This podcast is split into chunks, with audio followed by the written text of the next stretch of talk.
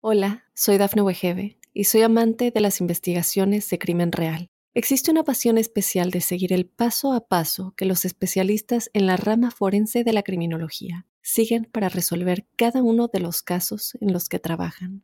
Si tú, como yo, eres una de las personas que encuentran fascinante escuchar este tipo de investigaciones, te invito a escuchar el podcast Trazos Criminales con la experta en perfilación criminal, Laura Quiñones Orquiza, en tu plataforma de audio favorita.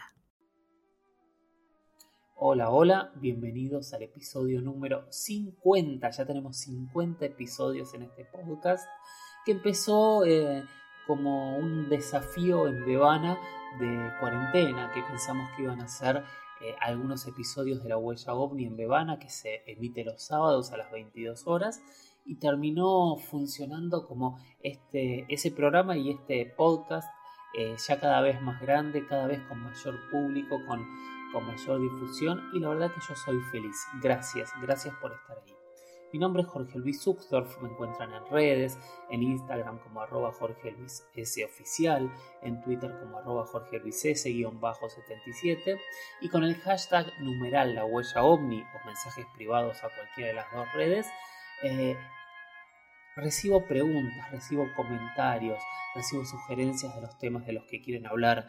Recuerden que ustedes son la estructura, la columna vertebral de, esta, de este podcast, de, de, este espacio en donde lo que buscamos es hablar de las preguntas que cada uno tiene, sabiendo que no necesariamente vamos a llegar a verdades. Simplemente vamos a ampliar la gama de preguntas y vamos a intentar ampliar el pensamiento para poder incorporar otro tipo de conceptos. Gracias por estar ahí y si les parece, vamos adelante con el episodio 50.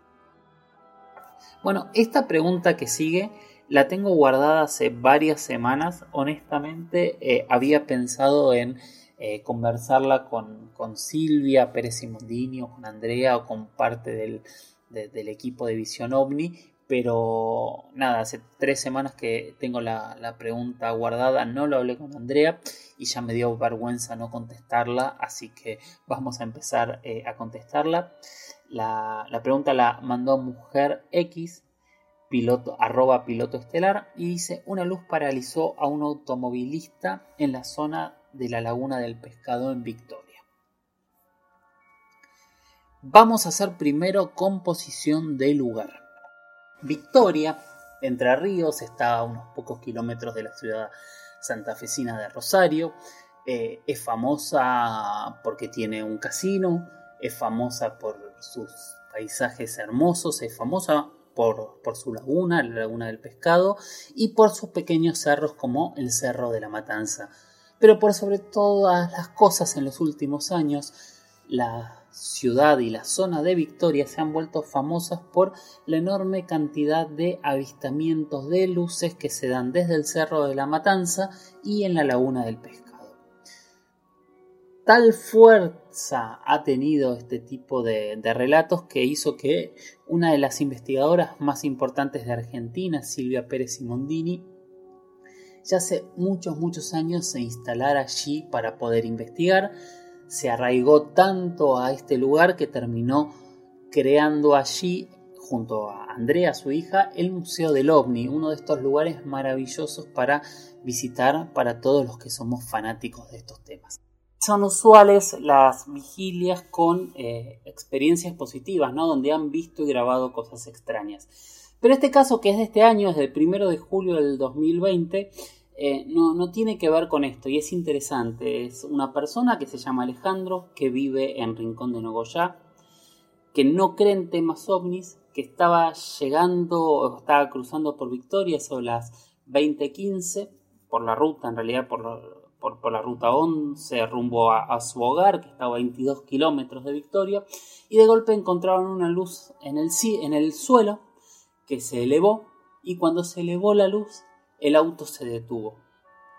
Ellos se asustaron, salieron del auto,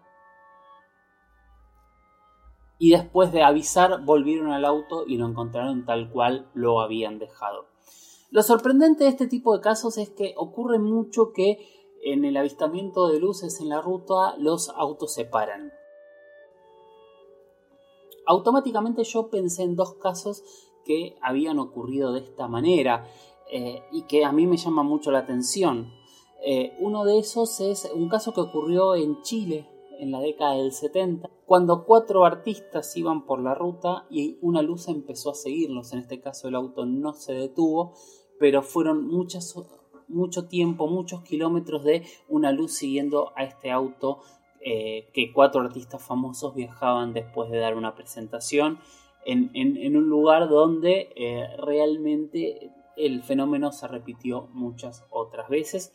Tema que podemos tocar si ustedes quieren en algún momento. Yo sigo vendiendo temas, ¿no? Les tiro como temitas y les tiro. Después otro muy interesante y similar ocurrió también en fines de la década del 90, si no me falla la memoria, en un lugar que se llama Rodeiro Bonito, en, en, Río Grande do Sul, en, Brasil, en donde eh, tres maestras también se encontraron con una luz que se empezó a acercar y a ellas sí se les paró el auto. Dos de las maestras salieron corriendo del auto mientras la luz se acercaba y la otra se quedó en el auto. La luz pasó por sobre el auto, iluminó el auto y después siguió.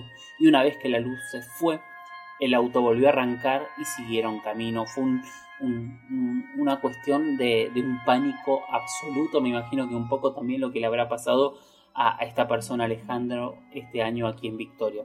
O sea, ocurre, hay muchos casos de rutas, noche, luces y los autos se detienen. No sabemos por qué, eh, no sabemos a qué tipo de fenómeno se, puede referir, si son extraterrestres o no. En el caso de que esto haya ocurrido en Victoria, vuelve a llamar fuertemente la atención justamente porque, porque es un lugar donde hay mucha actividad de luces inexplicables y no es la primera vez que una de estas luces estaría sobre un auto y eh, le quita toda la energía por el momento que la luz está sobre el auto.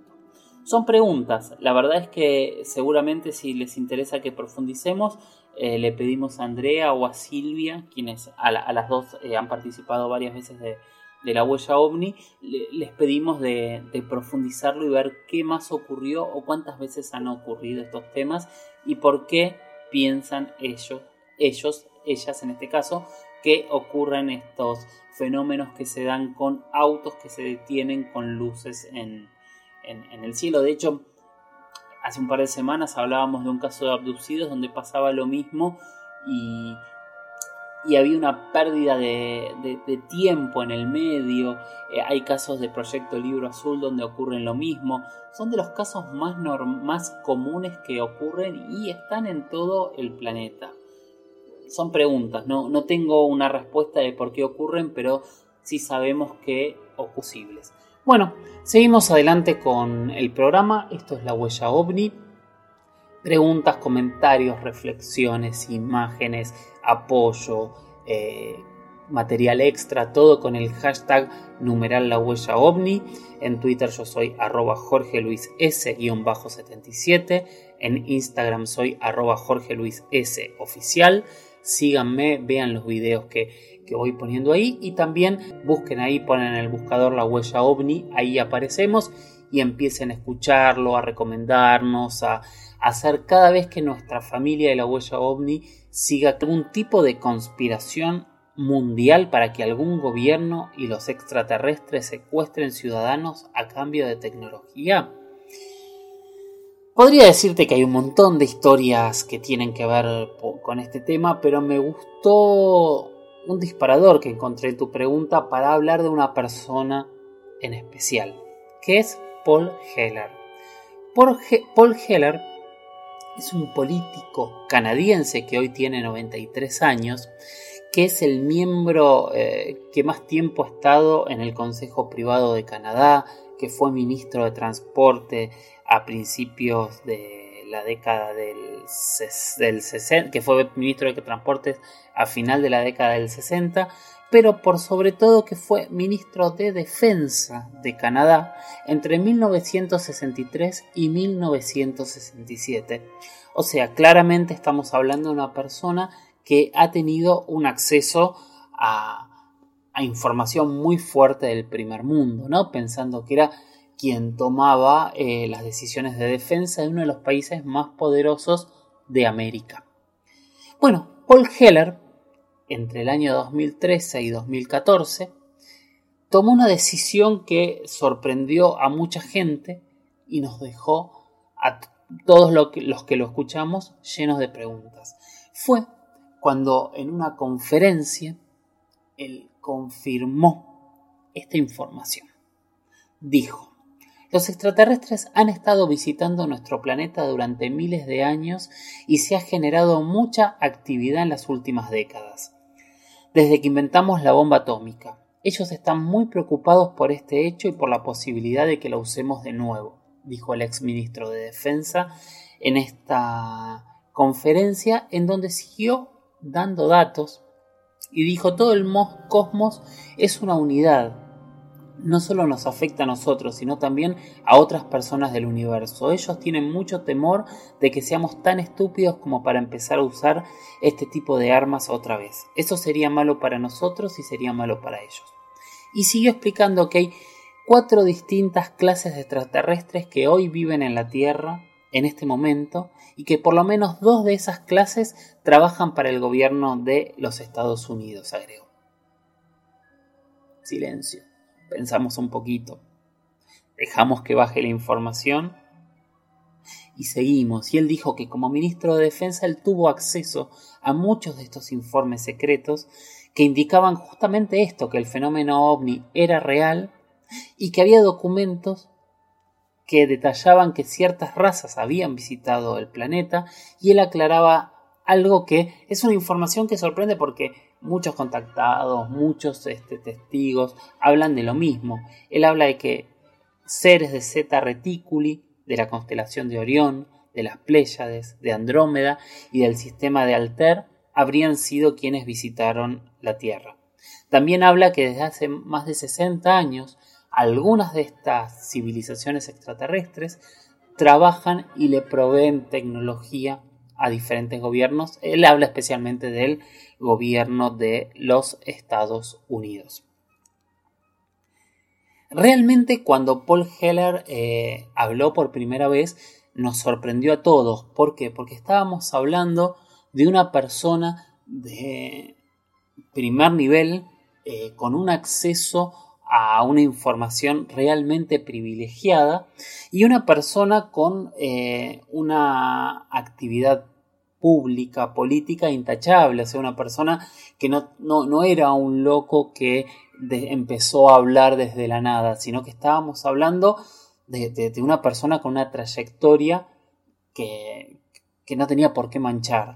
Desde ese punto de vista, todas las declaraciones de Paul Heller, que de hecho hay cientos de, entrevistas con él, hay videos, se lo puede ver, se lo puede escuchar, búsquenlo eh, llama mucho la atención y yo creo que él junto a algunos este, astronautas son como eh, las voces más fuertes y que más atención hay que prestarles cuando hablan del fenómeno ovni. Él asegura un montón de cosas. Todo eso que asegura él dice haberlo visto y tener conocimiento de primera mano. Obviamente, eh, si vamos al escepticismo y ustedes me piden pruebas, no, no ha dado pruebas, no tenemos pruebas de lo que dice sí sorprende la información que da y tal vez es la primera piedra que alguien arroja para que parte de esta información en algún momento se empiece a saber o no. O tal vez sí, qué sé yo, tal vez simplemente enloqueció y nada de lo que dice es real. Pero estamos hablando de una persona muy, muy importante y que mínimo eh, lo que dice Paul Heller nos, hace escuchar, nos hace prestar atención, nos hace plantearnos esto que, Damián preguntaba, ¿no? Él habla de acuerdos y no es el único este, exfuncionario que habla de acuerdos entre supuestas civilizaciones extraterrestres y eh, diferentes gobiernos de potencias mundiales del planeta. Que algo que es cuando nos vamos a la historia y pensamos en otros imperios, siempre se ha hablado de eh, el apoyo de, extraterrestres al imperio egipcio, al imperio maya, a, diferentes imperios alrededor del planeta. Entonces volvemos a lo mismo y la pregunta puede ir hacia un lado o hacia otro. Puede ir eh, querer justificar que su fuerza, su tecnología y, su potencial no, no, es de ellos, sino que es prestado, o tiene que ver con, otra vez, una constante común en la historia, ¿no? Hay alguien que de alguna manera manipula nuestra historia para llevarnos hacia algún lado? Es una pregunta, ¿qué opinan? Me gustaría leerlos con el hashtag numeral la huella ovni. Eh, obviamente síganme en mis redes y díganme qué opinan de Paul Heller. ¿Qué opinan de esta supuesta guía de algunas razas extraterrestres eh, que estarían forjando la historia de una manera distinta o estarían influenciando o influyen en las decisiones históricas de la humanidad. ¿Podría ser así? ¿Podría ser desde siempre? ¿Son solo 60 años? Él habla de dos civilizaciones que colaboran, habla de cuatro civilizaciones que estarían en la Tierra, dice que algunas son exactamente iguales a nosotros y no nos daríamos cuenta de la diferencia, otros son seres totalmente diferentes. Eh, la información que tiene Paul Heller o la información que dice tener es asombrosa. Y si algún día se llega a comprobar la mitad de lo que Paul Heller ha declarado, yo creo que realmente cambiaría nuestra historia para siempre. Y no sé si parte de estos acuerdos podrían llegar a tener con este acuerdo de, eh, de abducir personas que era la, otra parte de la, pregunta de Damián, y es la parte que me quedó colgado. Obviamente hay muchas leyendas y muchas historias que hablan de esto, y hay algunos otros entrevistados que también lo dicen. No fue el caso de, de, Paul Heller, pero sí que trabajan juntos. Y si trabajan juntos y hay abducciones, tal vez este, también tengan que ver, pero no lo sabemos. No sabemos qué hay detrás del secreto. Sí sabemos que hay informaciones clasificadas, y sabemos que cada tanto algún tipo de información se desclasifica, o sea, sabemos que hay secretos, sabemos que hay gente que conoce algo más o que conoce elementos que deciden que el común de la población no conozcamos.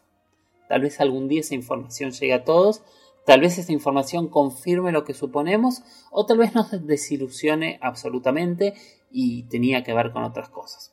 Escuchen a Paul Heller y saquen cada uno sus propias conclusiones de lo que dice.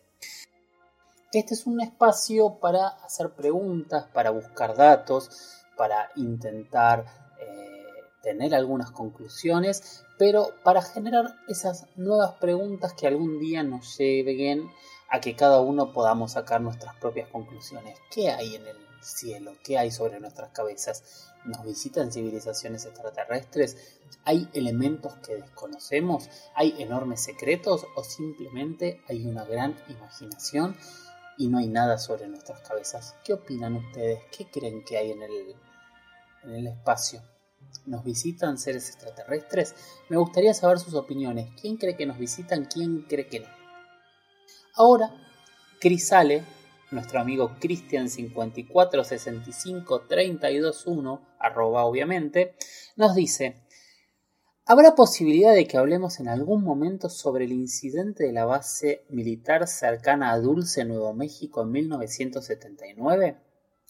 Tengo curiosidad sobre el origen de esta leyenda conspirativa, arroba numeral la huella ovni, no arroba numeral la huella ovni, y por eso esa pregunta llegó y si Cris, por supuesto que podemos hablar de esta historia que es una conspiración por donde la mires, pero de esas conspiraciones que otra vez, ¿cuál será la verdad? No te lo puedo decir, sí te voy a contar la historia.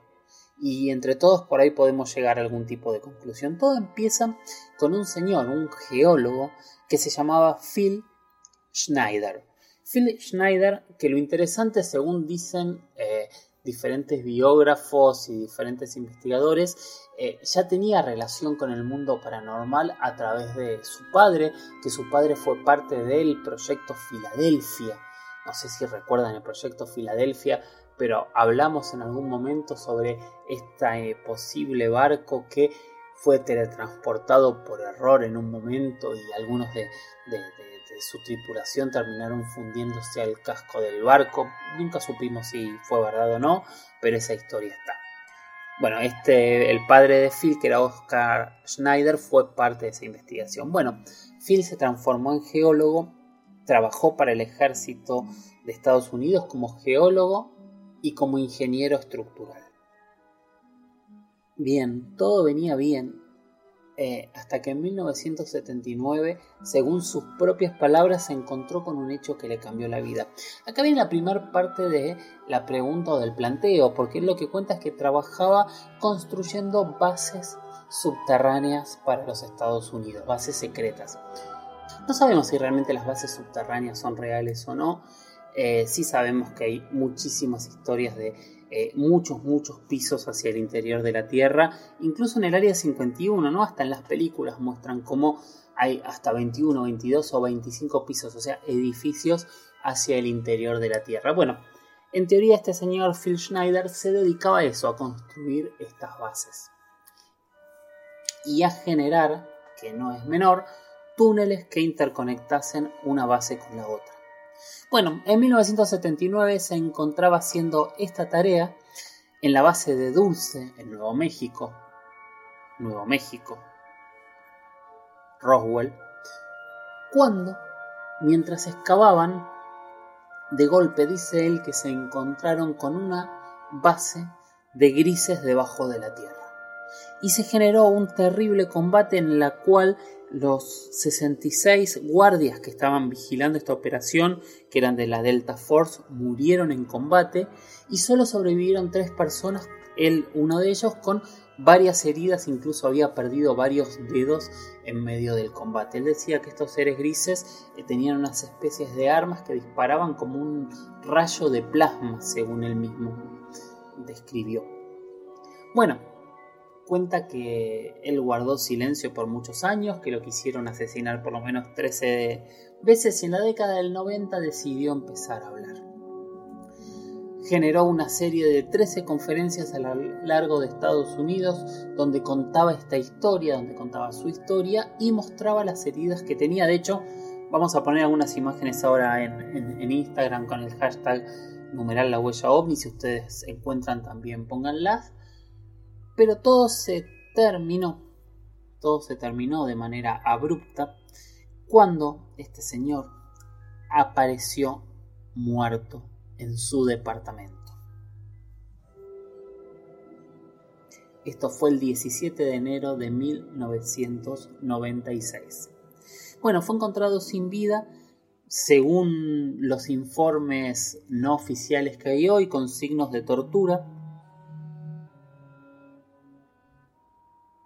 y estrangulado.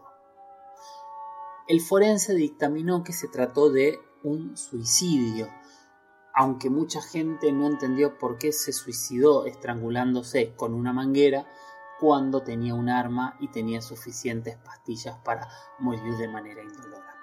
Bien, y acá es donde se generó el, el, primer gran problema. Hay mucha gente denunciando que la investigación fue ineficiente, que las pruebas se destruyeron rápidamente y que no hubo forma de comprobar si realmente él se había suicidado o no. Pero la ex esposa de Phil sí dio una enorme cantidad de puntos por los cuales él no se habría suicidado. Empezando por, no son como 10 puntos que no los voy a decir porque terminaríamos siendo eh, muy muy aburridos, pero planteó puntos desde que él había dejado dicho que nunca se iba a suicidar y que iban a querer hacer pasar su asesinato por suicidio, hasta que sin los dedos de la mano que había perdido no podría haber atado esa eh, manguera con la que se habría terminado eh, suicidando, a que tenía pastillas, un arma, no sé, hay muchísimos, muchísimos puntos donde la familia habría descartado el suicidio. Obviamente, otra vez, y hoy es un programa en los cuales tenemos mucho testimonio y poca prueba, que es difícil, ¿no? Porque lo único que tenemos para creer si realmente esta historia fue así es este, confiar en la palabra de Phil y después entender que Phil se murió.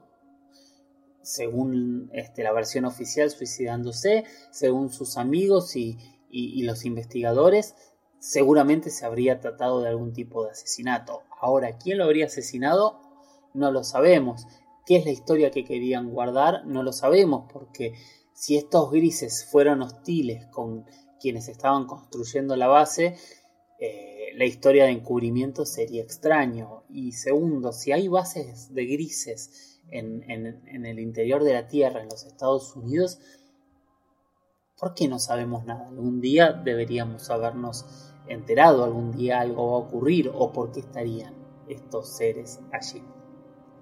Bueno, como dice Chris, es una leyenda, no es una historia de una gran conspiración, otra vez sin pruebas, o sea, nos acercamos otra vez a todo lo que fuimos hablando en el día de hoy, donde hay gente afirmando cosas que no las puede justificar. Si, por ejemplo, en el caso de Phil mostraba sus heridas y, y contaba muy en detalle esta historia, pero son como, como migas de pan que van dejando diferentes personas para que otros continúen esas investigaciones y poder hallar algún día la verdad. Que la verdad puede ser siempre en muchos puntos. O sea, la verdad no necesariamente significa que esta historia sea verdad, ¿no? La verdad significa básicamente no tener dudas de qué fue lo que ocurrió en este caso. Bueno, esta es la historia de Dulce, Estados Unidos, de esta supuesta base secreta y de este supuesto enfrentamiento con grises con armas de una tecnología que el ser humano hasta, yo creo que hasta el día de hoy no conoce. Muchísimas, muchísimas gracias por habernos acompañado hasta aquí. Estamos terminando el episodio 50 y como siempre les digo, miren al cielo, aprendan a mirar distinto, observen, aprendan, descarten, pregúntense y anímense a no encontrarse con verdades absolutas. Anímense a encontrarse con preguntas que tal vez algún día entre todos podamos responder. Gracias hasta la próxima. Chau, chau.